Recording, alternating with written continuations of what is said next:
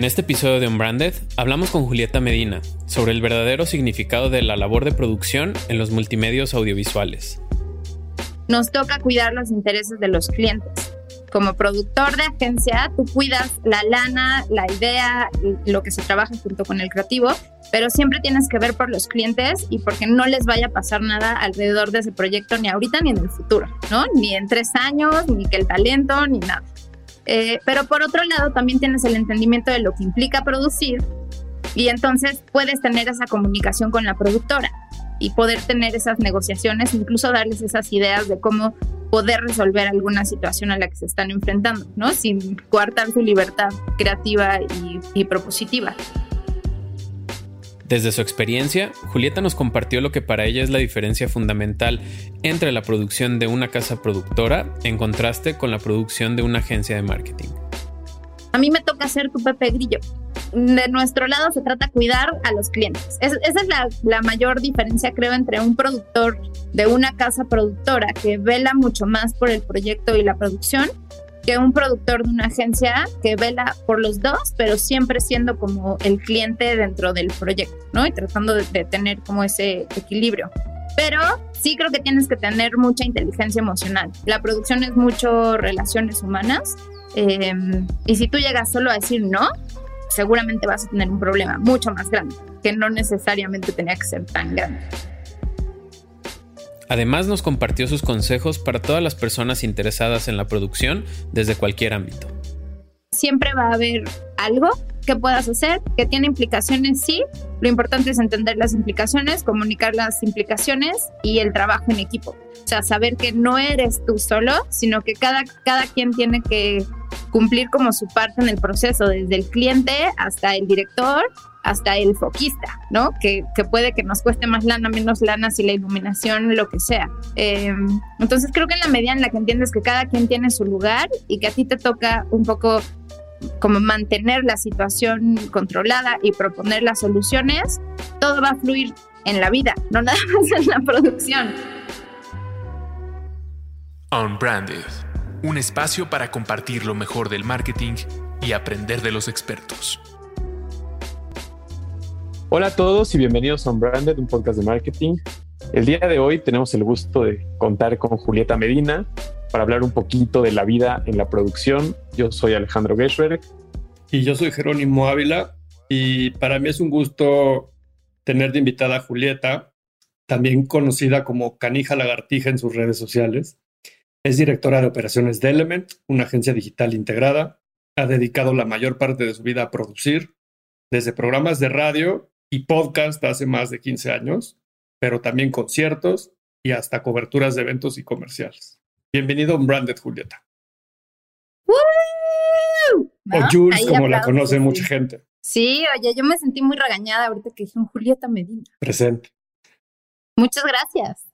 Hoy, antes de comenzar, quiero agradecer a nuestro patrocinador Amazon Music por hacer realidad este podcast y por dejarnos traer invitadas tan fregonas como tú, Jules.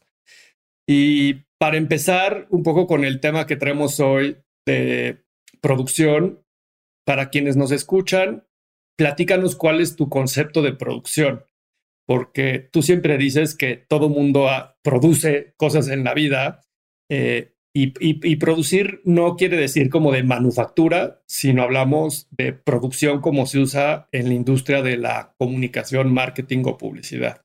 ¿Para ti qué es la producción? Pues es que justo eso te iba a decir, todo el mundo producimos todo el tiempo en nuestras vidas, esa es la realidad. Eh, pues porque todo el mundo estás buscando, todo el tiempo estás buscando las mejores soluciones, eh, es un tema de recursos, de dinero, de tiempo, de... Y esa es la producción, al final lo hacemos todos, solo no con ese concepto. Y yo creo que específicamente en el marketing es hacer realidad los sueños, las ideas de los creativos o de los clientes o de lo que sea dentro de un, pues de un marco, ¿no? Pero es, es eso. Ah, para mí es hacer, hacer realidad una idea. Eh, y eso puede ser en muchos sentidos. O sea, hablando desde una agencia, eso puede ser producir un sitio, producir contenido, producir una aplicación y en mi caso, y creo que en el tema que vamos a hablar hoy, pues producir, producir a, lo mejor contenido audiovisual o de audio, como este podcast y demás, ¿no? Pero al final la producción es hacer realidad una idea. Oye, Julieta, y una pregunta porque eh, en esta carrera del marketing y, en esta búsqueda de lo que tú decías, ¿no? De hacer realidad los sueños en la producción, a mí siempre me ha parecido que la posición de un productor es una posición bien complicada porque cuando dices hacer las cosas realidad o los sueños realidad, pues tiene el equipo de producción el reto de hacer que lo que un creativo o un cliente se imaginaran este, realmente llegue a la vida, ¿no? Pero me parece que es una posición en ciertos puntos hasta complicada, porque si la cosa sale muy bien, pues siempre va a estar el cliente y el, y el creativo diciendo, no, es que fue mi idea, ¿no? O es que era obvio, ¿no? Traíamos los mejores insights del mundo y, y eso que quisimos producir eh, pues estaba clarísimo, ¿no? Y por otro lado, este, si las cosas salen mal, ahí sí la productora, ¿no? El, creativo va a decir, no, yo me lo imaginé diferente, este, pero a la hora de producir, todo se fue a, un lugar que nosotros no queríamos. El director, el director no supo llevar esta idea al, al Olimpo. La idea era brutal, pero en la ejecución, la verdad, la producción me quedó un poquito corta y pues bueno, no, no es lo que esperaba. Entonces, creo que hasta cierto punto el rol del productor siempre es un poquito injusto, porque el productor es, si las cosas salen bien, casi que tiene que estar feliz de ser un poco... Era su chamba, ¿no? Que salieran bien.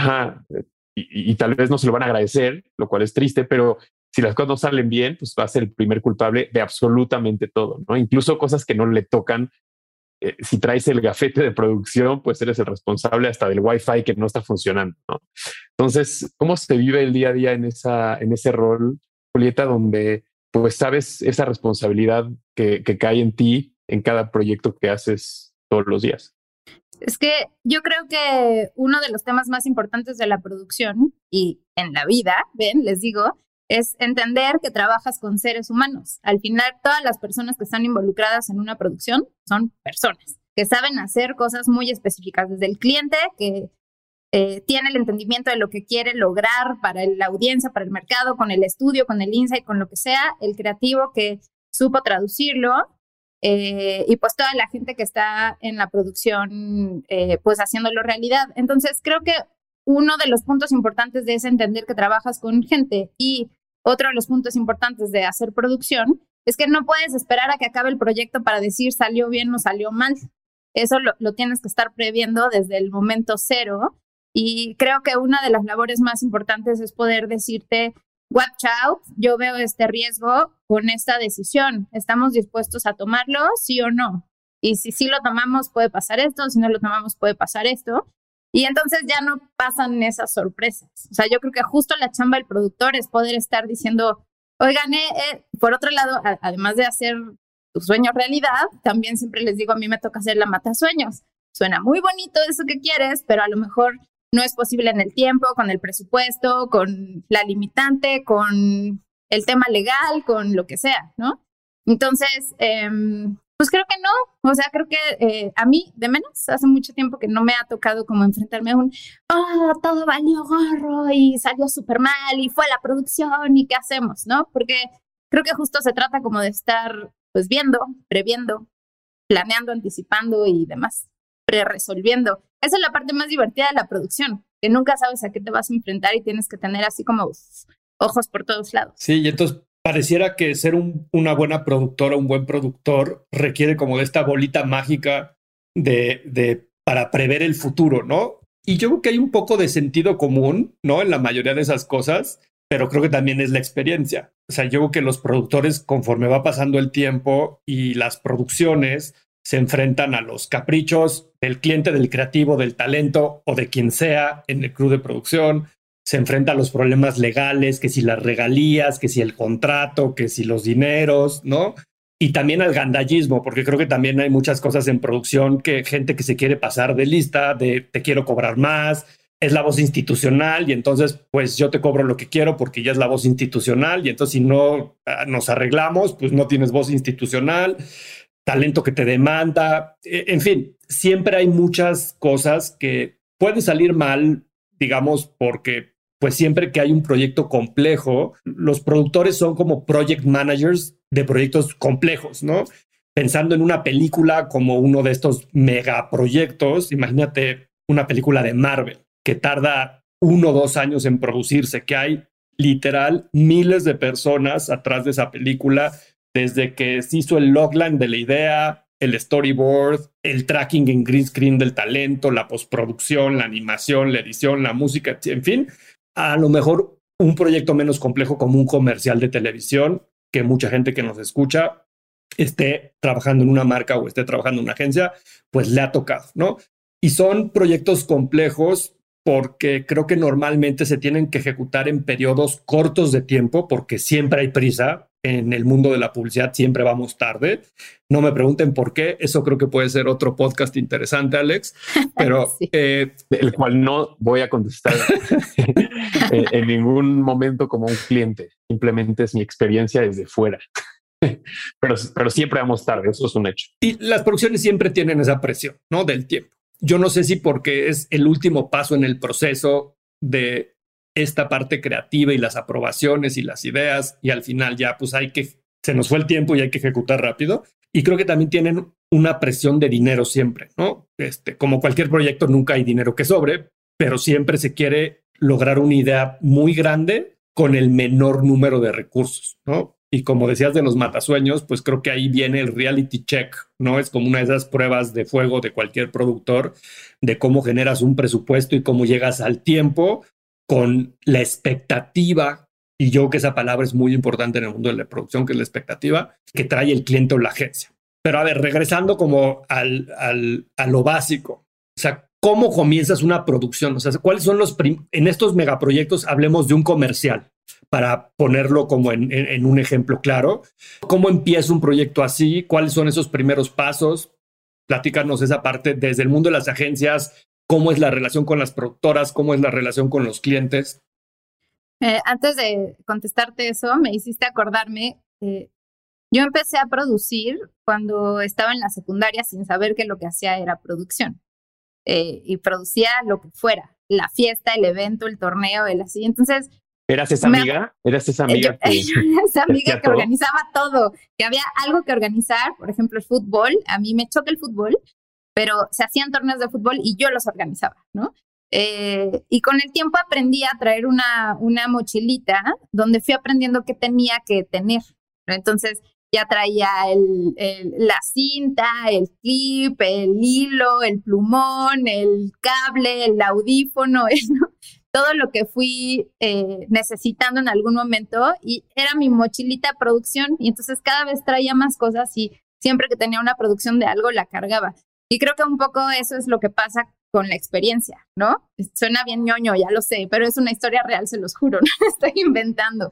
Eh, un poco con la experiencia aprendes eh, justo a, como a, qué áreas tienes que cuidar eh, y ahí voy a saltar ya esta pregunta. Creo que desde el lado de agencia, la responsabilidad es muy importante porque nos toca cuidar los intereses de los clientes como productor de agencia, tú cuidas la lana, la idea, lo que se trabaja junto con el creativo, pero siempre tienes que ver por los clientes y porque no les vaya a pasar nada alrededor de ese proyecto, ni ahorita ni en el futuro, ¿no? Ni en tres años, ni que el talento, ni nada.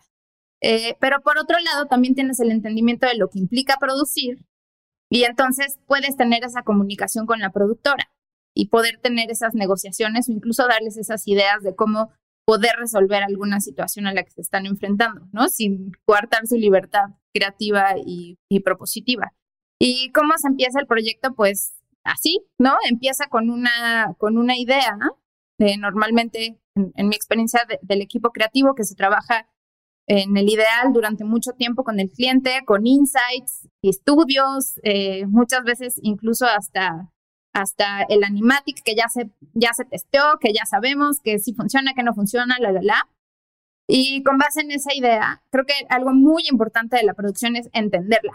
O sea, de verdad entender qué está esperando el cliente y qué está esperando el creativo para poder llevar el proyecto con ya sea a dónde queremos llegar. Eso nos lleva a un pitch. ¿A quién invitamos?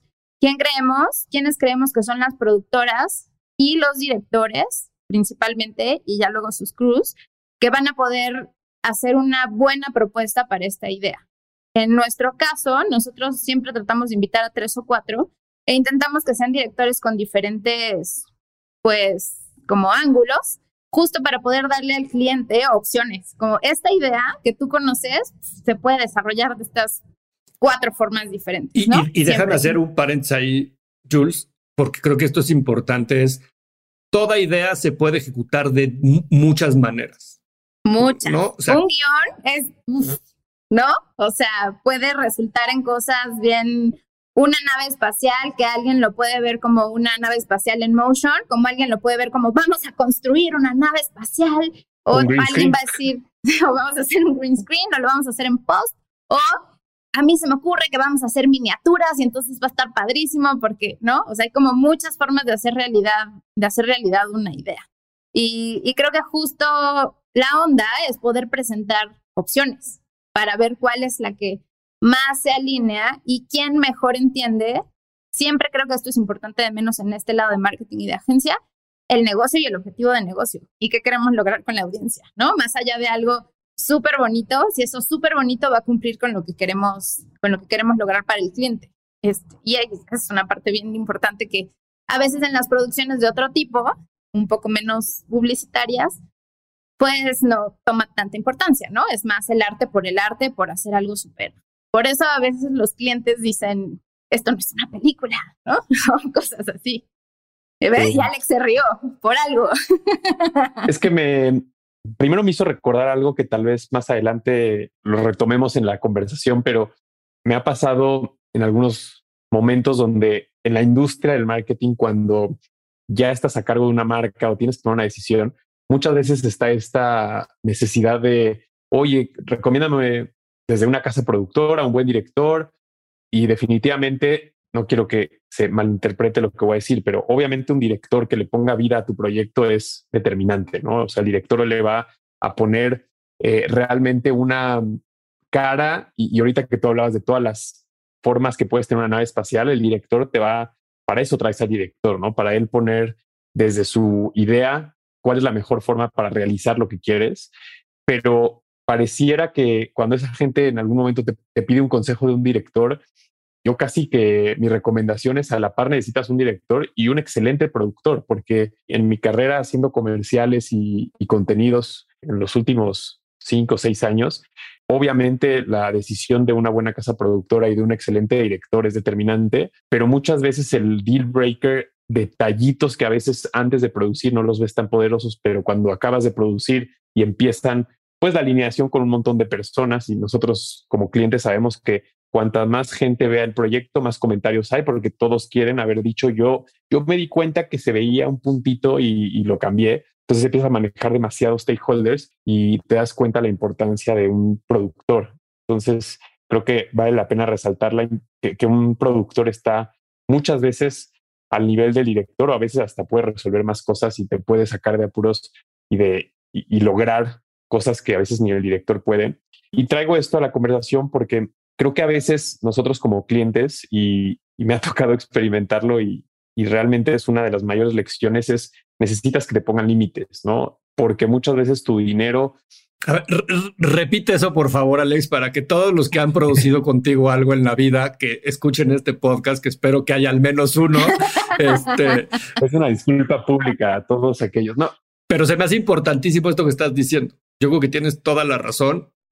Y Jero me va a matar porque yo voy a decir que no es cierto, Alex. Yo creo que la chamba del productor no es ponerte límites, es decirte cómo sí dentro del marco que estamos trabajando. Pero la palabra clave ahí creo que es ese marco del que tú hablas, porque eh, el cliente muchas veces está pidiendo algo y, quiero creer que no es un tema solamente económico, los límites. A veces quieres algo eh, donde el tiempo no, no va a dar. O sea, quiero algo que normalmente toma un mes, pero yo lo necesito en 11 días.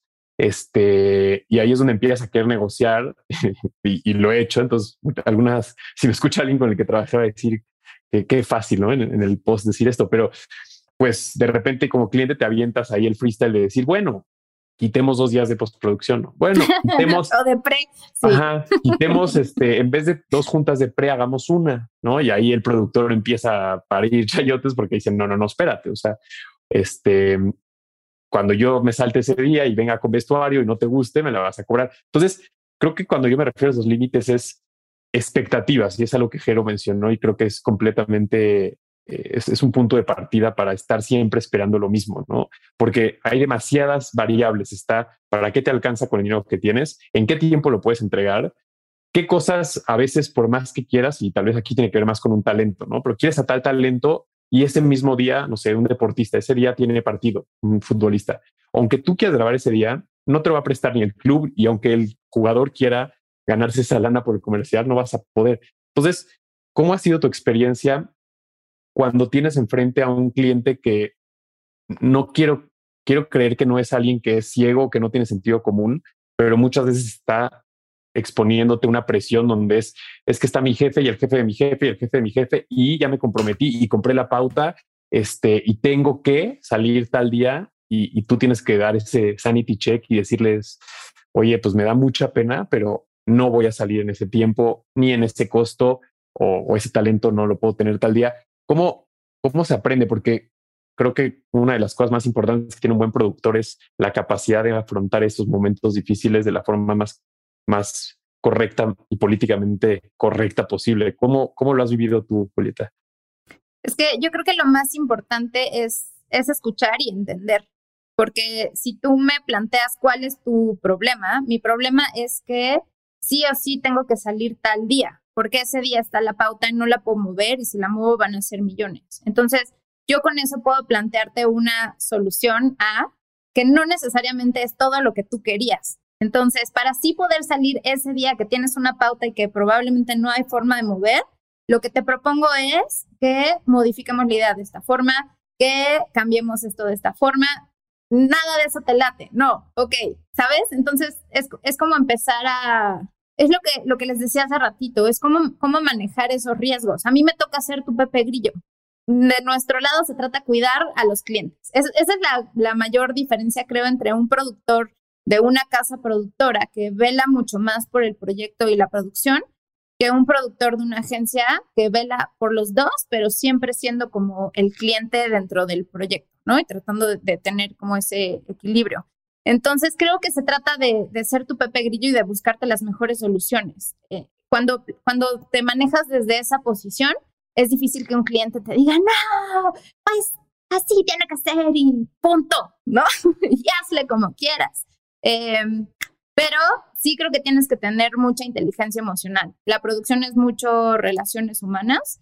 Em, y si tú llegas solo a decir no, seguramente vas a tener un problema mucho más grande que no necesariamente tenía que ser tan grande. Eso que estás, que estás diciendo me, me gusta mucho porque ha salido en un montón de capítulos y, y, en muchas conversaciones. Tú lo estás diciendo en la producción y hace todo el sentido, pero cada vez es más evidente que en el mundo del marketing, tal vez nosotros le damos un espacio a, decir sentido común como si fuera algo sencillo, fácil y entendido por todos, pero la mayoría de las cosas que se hacen en el marketing, más allá de tener ideas brillantes, son de sentido común, ¿no? Y son de realmente eh, como dijiste, inteligencia emocional, ponerte en los zapatos del otro, empatizar.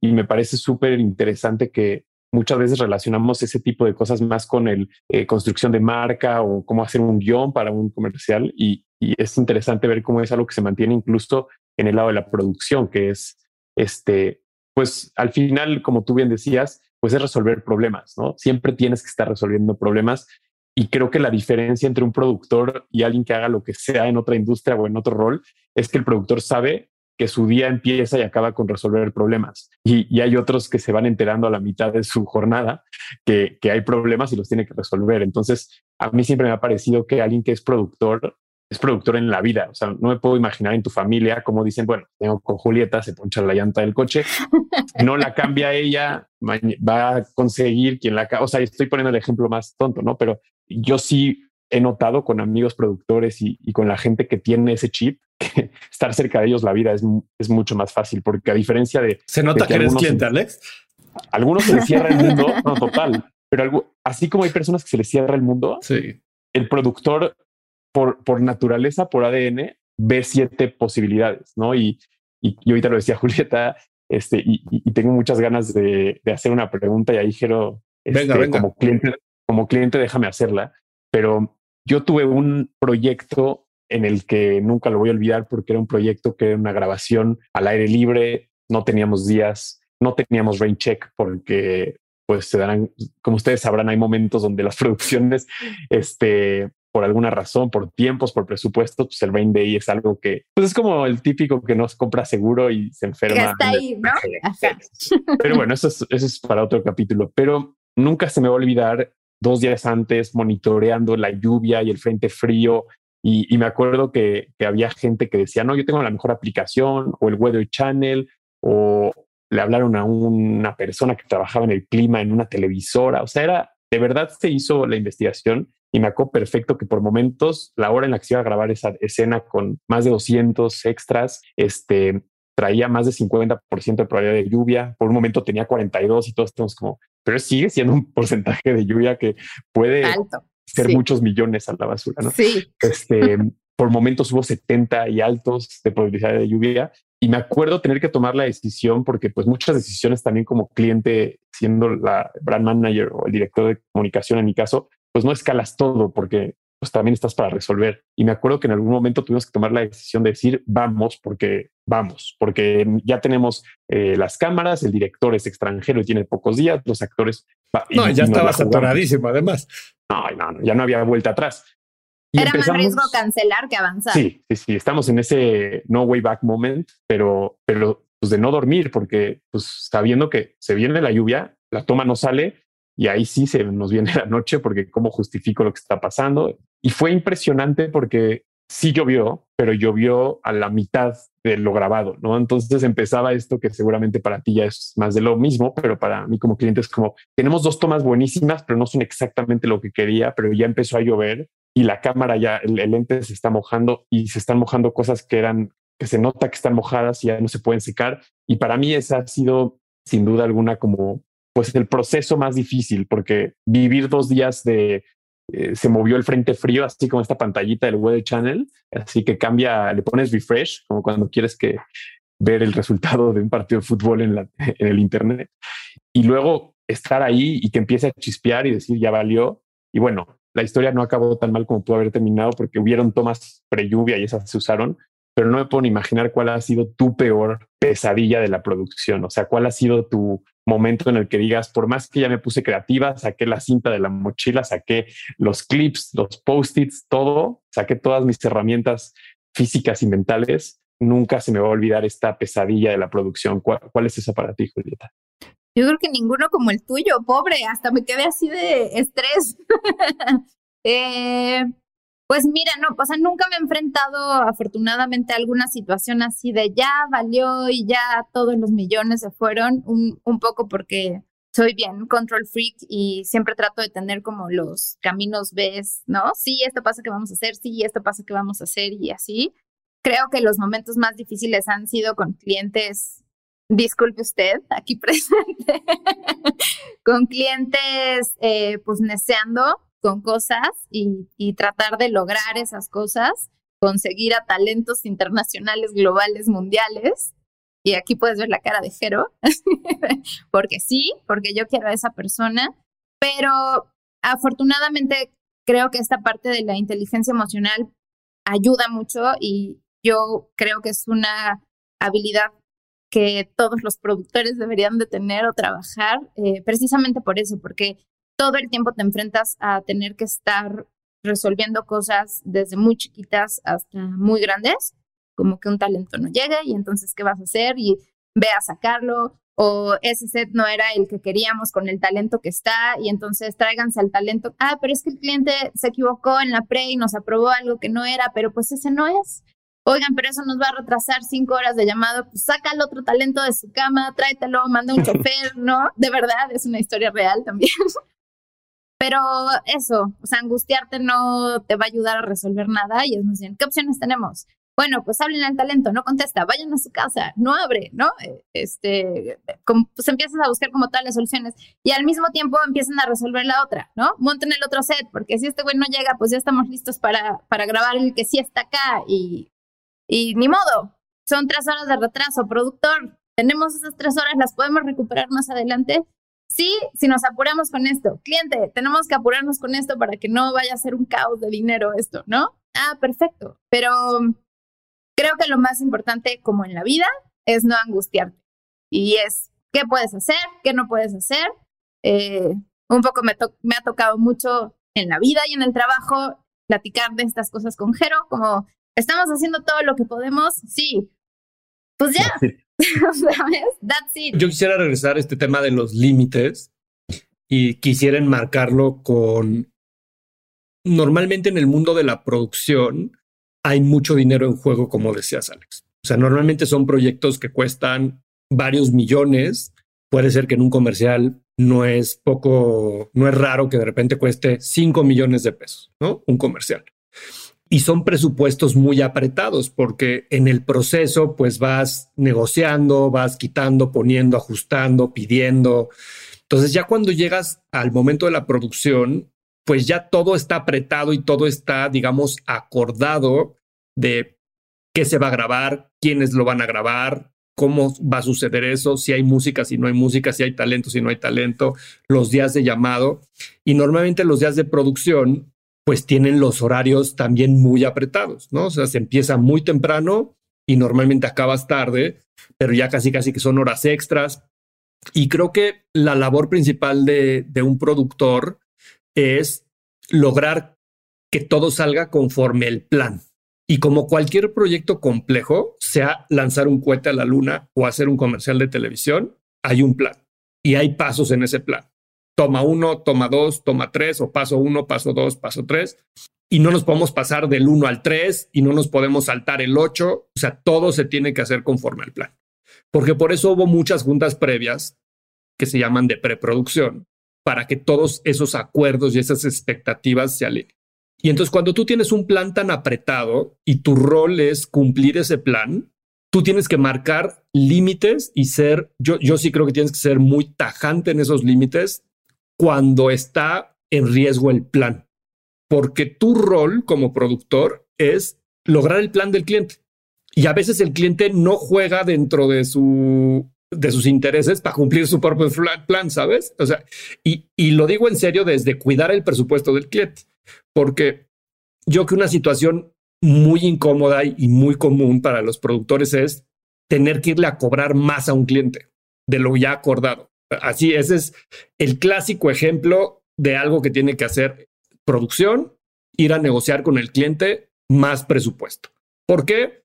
Porque algo no salió conforme al plan. Puede ser un accidente como tu historia de la lluvia, que pues bueno, es un accidente y uno no controla a, Tlaloc, este, o, puede ser un talento que se lastima en la producción, se tropieza, se esguinza y te quedas sin talento. O sea, pueden pasar cientos de cosas, ¿no?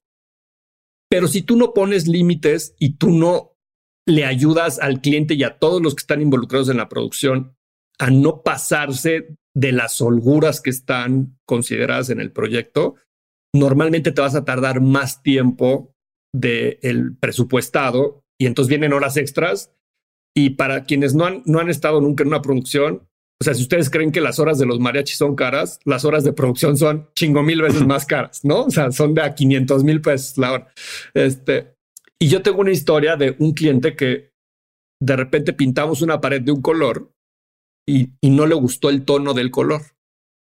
Y era un tono así, el mismo pantone que nos habían aprobado, la misma pintura, o sea, no había habido ningún error, se pintó con lo acordado. Pero pues ya cuando lo vio, pues no le gustó. De aplicado no le gustó. Y la verdad es que uno siempre quiere a los clientes contentos. Entonces, un error común es siempre querer complacer al cliente y no ponerle límites. Y ese sería mi consejo para que no se escuchen. Porque a ese cliente, por no ponerle los límites, le volvimos a pintar la pared. Cinco horas más tarde, porque se tardó un chingo en secar la pared, y ya nos habíamos acabado el tiempo de la locación y era una casa que habíamos rentado y nos sale la dueña y nos dice, ya no les voy a dar más horas. Y entonces no íbamos a poder acabar la producción. Y nos metimos en un problema serio que costó mucho dinero porque no le supimos poner, uno, no supimos prever que lo que nos estaban pidiendo iba a haber todas esas consecuencias. Ese es a lo mejor el primer error, pero a consecuencia de no haber puesto un límite. Porque si sí se había acordado ese color, si no hubo error y ese fue el color que se pintó, ahí se debió de haber negociado con el cliente, decir, a ver, esto que me estás pidiendo está fuera del plan, no es un error de nosotros, simplemente estás cambiando de opinión y si quieres que pinte, tiene todas estas consecuencias. te va a costar más dinero porque nos vamos a retrasar cinco horas, porque el de la casa nos va a pedir, etcétera, etcétera, etcétera. Pero a veces la falta de experiencia y a veces también la falta de carácter para enfrentarte a esas situaciones, pues te hacen que de repente estás en un callejón sin salida, ¿no? Y, y estás lloviendo a media producción por no haber tenido el seguro o el rain check, o ya estás de madrugada con todo mundo cansado y ya las cosas no salen como uno pedía, ¿no? Entonces yo sí siento que los límites en esto que dices, Jules, de, de, de, los problemas y de prever los problemas, suele ser uno importante. Yo quiero decir justo que, bueno, disclaimer, esa producción no fue mía. Pero eh, yo, yo no creo que se trate de los límites. Insisto, se trata de ser un Pepe Grillo, porque todo se puede, casi todo se puede. Tiene implicaciones de tiempo, de dinero, de lo que quieras. Pero creo que el caso ahí es decir, oye cliente, uno, este es el que aprobamos y está bien si ya que lo viste aplicado no te gusta. Las implicaciones de cambiarlo son estas. Nos va a tomar tanto tiempo, nos va a costar tanto, existe el riesgo de que la iluminación, de que tengamos que hacer otro día y yo te puedo ayudar a saber eso, cuánto te va a costar. ¿Tú quieres tomar ese riesgo? ¿Quieres como asumir esas implicaciones, sí o no? Sí, porque yo quiero otro color. Perfecto, ¿sabes? Pero te toca hacer ese Pepe Grillo que le diga al cliente, pues pasa todo esto. O no, no es tan grave. La verdad es que ahora que me explicas todas estas implicaciones, pues sí, no me encanta, pero tampoco es tan grave. Avancemos con el color que ya habíamos visto. Que eso pasa la mayoría de las veces, la verdad. Pero sabes que aprovecho tu, tu comentario, Jules, porque creo que sumándole al sentido común, y, y, ahorita que decías que qué bueno que yo me refiero a las clientadas como clientadas, también como cliente, y creo que tiene que ver con, con ir ganando la experiencia y a veces tener momentos difíciles que te hacen aprenderlo a la mala. Pero como cliente, después de un rato, porque tengo que ser súper honesto que no es algo que aprendí rápido, me tomó bastante tiempo, pero fue tener la capacidad de entender qué de lo que tú como cliente pides está dentro de un marco de lo normal, de lo obvio, de lo, oye, no lo acordamos en la preproducción, ese no es, este, no sé, el color que dijimos, este no es el, eh, no sé, eso no es el set que vimos en el No render. lo que acordamos. Exacto. Sí. Pero también hay cosas que como cliente, yo en lo especial, que disfruto mucho la producción y me gusta mucho en la producción tomar a veces decisiones porque si la toma no está funcionando o porque fíjate que sale una idea de último minuto, me encanta porque soy un convencido de que esas ideas de en el set son un dolor de cabeza para ustedes los productores, pero, pero resuelven o muchas veces vienen a agregarle valor. También tú como cliente entender que si lo que estás pidiendo es una clientada, tiene un costo, ¿no? Y es económico, de tiempo, eh, de entrega o de tiempo de grabación.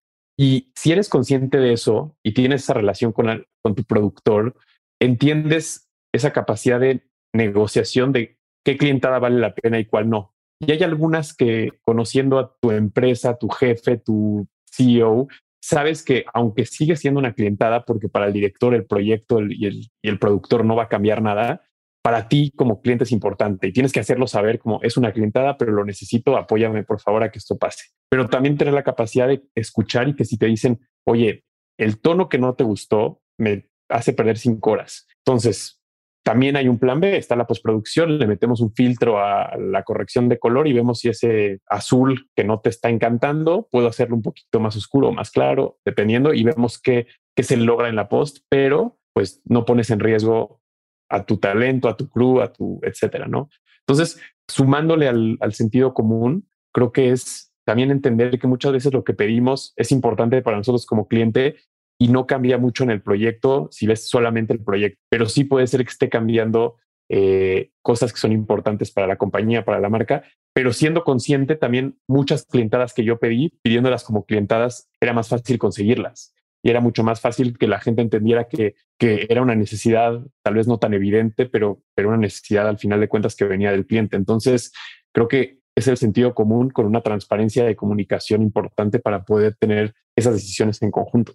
Es último que dices, Alex, o sea, con transparencia y creo que explicar las razones de por qué te estás pidiendo eso es importante y no siempre pasa. Eh, yo creo que cuando una marca tiene una razón de por qué estar pidiendo las cosas, en lugar de pedirla en seco, por decirlo de alguna manera, creo que vale la pena que se tomen el tiempo de explicar por qué están pidiendo eso. Oye, somos una marca que eh, para nosotros los valores familiares son muy importantes, es lo que más nos preocupa, por eso quiero que esta toma la cuides de esta manera para que esté alineado a nuestros valores, por ejemplo. ¿Sabes, sabes ahí que, mm, o sea, me hicieron pensar en dos cosas. Uno, todos los que eh, hayan trabajado en, producción algo y nos estén escuchando, se resuelve en post, ¿no? Y otro es que creo que ese es un valor importante de tener a un productor en tu agencia, porque tu agencia te conoce y a veces se acuerda de cosas que ya sabe que vas a necesitar, que vas a pedir y que a lo mejor en ese momento no lo hiciste. Y entonces tú vas con las productoras mi caso es ese, conociendo a los clientes, a decirles, oigan, necesito que tengan cubierto que este cliente nos va a pedir hacer ocho tomas, porque va a querer la toma con la falda larga, con la falda corta, con pantalón y con short porque ya saben que a lo mejor en una aprobación no va a gustar el short y entonces vamos a tener que cambiar a falda, pero a lo mejor la falda larga va a ser muy larga o la corta muy corta. Entonces necesito que ustedes ya estén cubiertos si necesitamos hacer esas tomas. Y muchas veces tú se las pides. Por favor, necesito que tengamos estas tomas de cobertura porque no quiero llegar a la copia de trabajo y que me pidan algo que no tenemos. La chava sonriendo, la chava asustada, la chava con sonrisa con dientes, la chava sin dientes, la chava sin, ¿sabes? Eh, y creo que justo ese, ese, es el valor de trabajar con alguien que te conoce, que conoce a tu marca y que conoce a toda la línea de aprobación del proyecto, que, de los proyectos que estés trabajando. Y que pues las productoras difícilmente, eh, productoras como casas productoras me refiero, llegan a construir esas relaciones, ¿no? De, eh, de sabérselas de todas, todas. Pero tiene razón y yo creo que eso, eso tiene que estar contemplado. La onda es saberlo para poder contemplarlo, ¿no? Y comunicarlo a quien lo tengas que comunicar. Y creo que las casas productoras agradecen mucho ese conocimiento. Es como, pues yo ya conozco a mi novia ya sé que no le gusta sentarse en la esquina, le gusta estar en las mesas de, ¿sabes? Como, como les hace la vida mucho más fácil. Y eso te evita tener que resolver, como tú lo llamaste, clientadas. Como que ya está cubierto. Y creo que eso está bueno. Hoy un tema tabú, Jules, que es el, el tema del presupuesto o cómo cobrar sea, muchas veces nos pasa en la vida de agencias que le pedimos a los clientes que nos den un presupuesto y el cliente no nos quiere dar el presupuesto porque siente que le va a salir más caro si nos da el presupuesto. O sea, porque compras no te deja, Jero. Compras no te deja. bueno, otros le echan siempre la culpa a todos los de compras, pobrecitos de los de compras. Este, pero ellos escogieron trabajar ahí. Bueno, pero para, para la gente de compras que nos escucha, les voy a explicar. les voy a, invitar una chela. les voy a invitar una chela. Hashtag compras. Les voy a invitar una chela y les voy a explicar por qué es importante que den el presupuesto.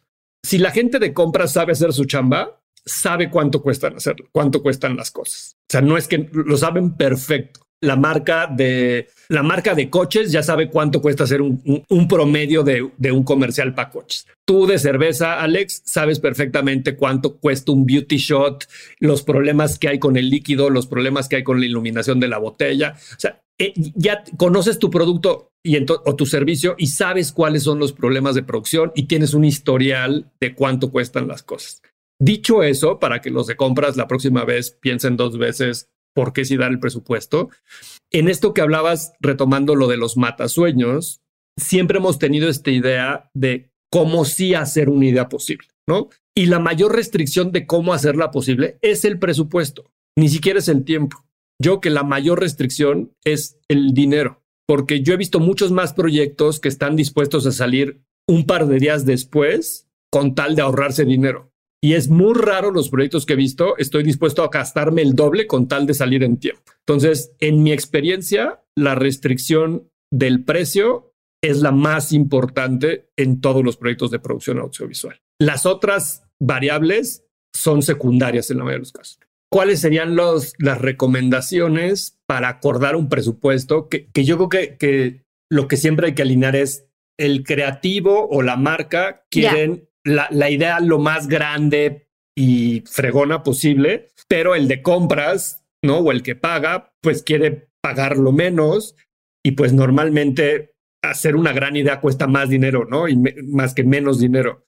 Y entonces... No necesariamente. Pero digo, ahí es donde entran las distintas técnicas o las distintas formas de ejecutar o visualizar un proyecto o lo que o, la idea que tengan los directores o la, productora y justamente el presupuesto por eso creo que cuando lo defines te da al menos un parámetro de cómo todos nos tenemos que ajustar y la presión de la expectativa va a seguir siempre. Aunque aunque tú pongas el presupuesto Alex siempre va a querer que su idea gane, conecte con las audiencias, sea relevante. Los creativos siempre van a querer que su idea sea increíble, que sea reconocida, que les den un premio. Y la productora quiere que salga en tiempo y en costo, ¿no? Entonces, esas tres cosas siempre tienen que estar alineadas y normalmente se alinean con la presión del presupuesto, ¿no? Entonces, cuando empieza un proyecto o durante el proyecto, ¿cuáles son esas cosas que de repente tú crees que ayudan a acordar ese presupuesto o cómo debemos de llegar a ese presupuesto que sea razonable y cómo cuidarlo en el tiempo? Yo creo que, trabajando con gente con experiencia como, como Alex, cuando, cuando desde que ves la idea entiendes los valores de producción que implica esa idea, ¿no? O sea, a mí me ha pasado que creativo me presenta la idea y em, va a haber fuego y vamos a tener un exterior y luego va a haber una alberca y luego estamos en la montaña y entonces un dron llega a la montaña y vemos como tres talentos están escalando, ¿no? Em, y la idea está muy padre, pero, pero desde ahí tú dices, oigan, tenemos lana para tener efectos especiales, un lugar en donde puedas meter efectos especiales, hacer una locación eh, fuera de la ciudad con cuatro talentos colgados, que eso implica muchas más cosas, una alberca, que esos son días especiales de llamado, o sea, tenemos el tiempo, la lana y los recursos para hacer una producción de esta forma.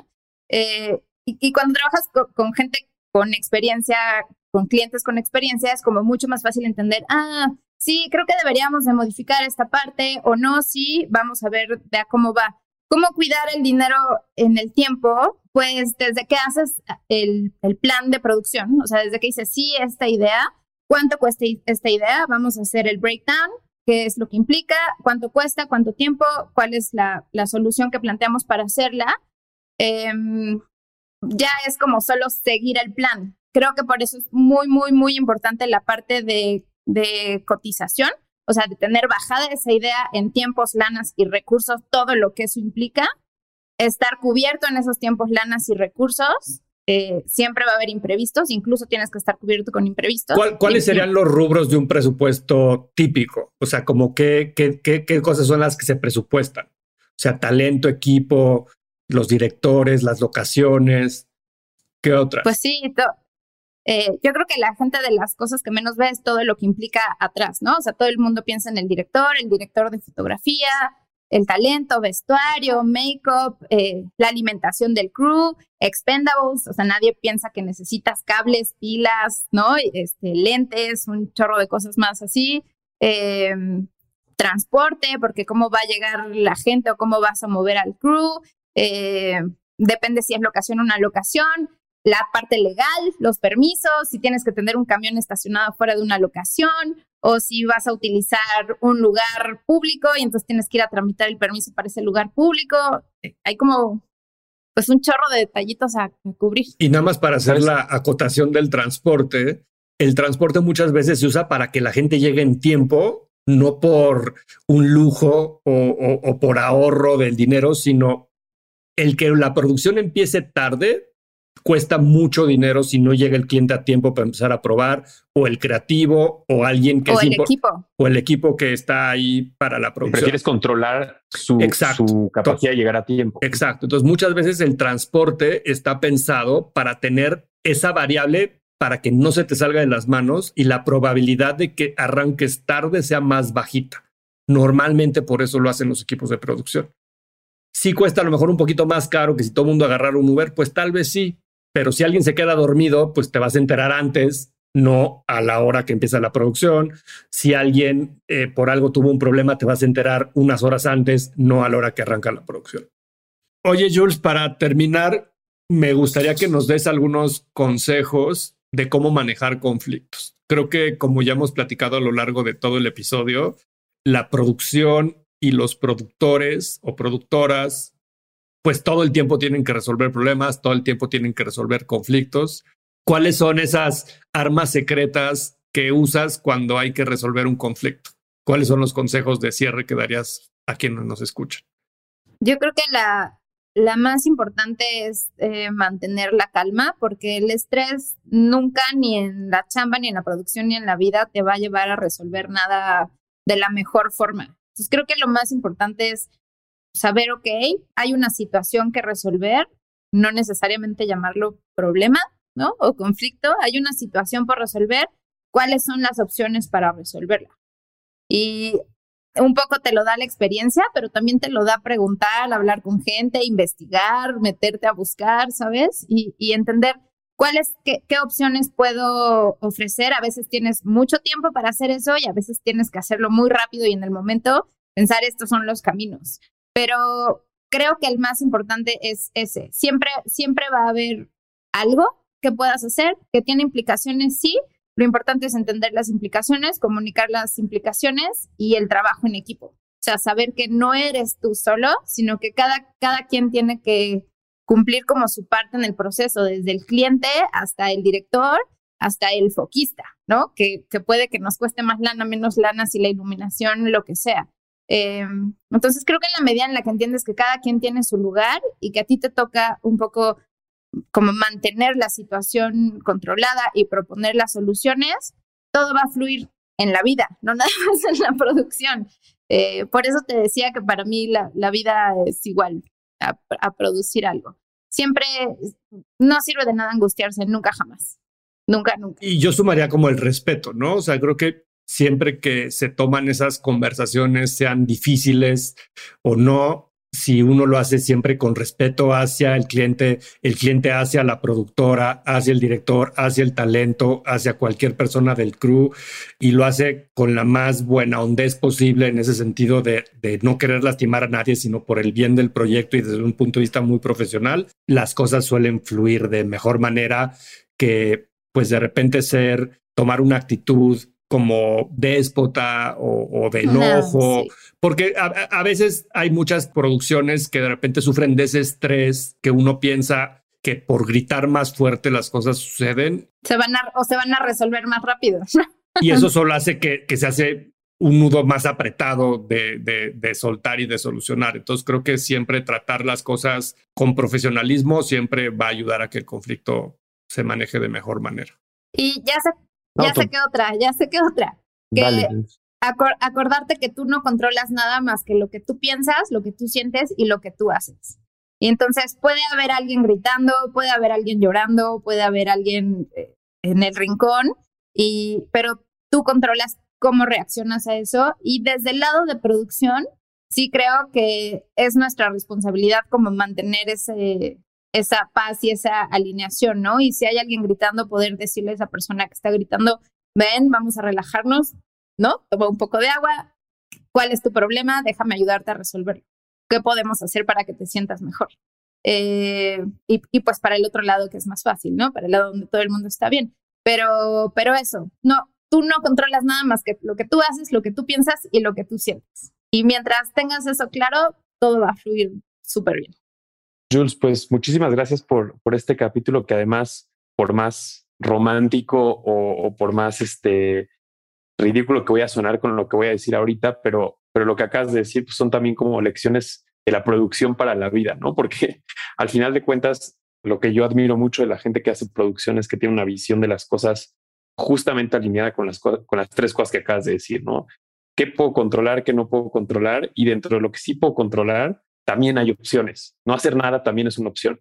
Entonces, este, pues de repente ya, ya juntamos el mundo del marketing y la producción con lo que diría Toño Esquinca en, en un programa de radio. Pero, Ay, qué feo, vale. No, no, no, pero lo digo en el buen sentido que es este, es muy padre ver que, que, también es, son el tipo de, de roles, responsabilidades, perfiles que, que tiene una visión de la vida que, que me parece que es, es, es, la correcta, es alguien que entiende que viene a resolver problemas, que viene a, enfrentarse con cosas que controla y que no controla y que siempre está siempre están ustedes buscando el cómo resolver algo que a veces para otros parece que es imposible. Entonces, yo me quedo con eso como cierre. Es esa forma de ver la vida eh, y la producción realmente es más sana y si lo llevas a tu vida personal también como ser humano lo vas a, a pasar mejor, ¿no? Entendiendo que sí, que no. Y agradecerte, Jules, por este tiempo. La verdad es que se alargó el capítulo porque creo que es un tema que además de tener muchos aprendizajes, tiene muchas anécdotas muy divertidas este, y muchos traumas que se quedan por muchos años. Pero ya es terapia aquí, terapia grupal. Sí, pero si sienten que quieren compartir sus, sus, este, sus pesadillas con nosotros, les pedimos que nos sus experiencias. Exacto, que nos arroben ahí en On Branded eh, Podcast, que nos arroben a, a Jules, a, a Jero, a mí para contarnos si hay algo de lo que dijimos aquí que les suena, les hace sentido. Este, ¿cuál es tu arroba en Instagram? También es Canija lagartija. Canija lagartija, perfecto. Este, y que nos sigan. Discúlpenme, eh, me puse el nickname a los 14 años y así se quedó para siempre. No, todos tenemos un mail que se decidió a temprana edad, ¿no? Este, pero agradecerles a todos los que nos escucharon hasta este momento, eh, invitarlos a que escuchen este y todos los capítulos de On Branded en donde sea que escuchen podcast. Un agradecimiento a nuestro patrocinador de este capítulo, Amazon Music. Y pues nada, muchas gracias, Jero, muchas gracias, Jules, y que nos veamos pronto. Hasta la próxima. Muchas gracias. On Branded, un espacio para compartir lo mejor del marketing y aprender de los expertos.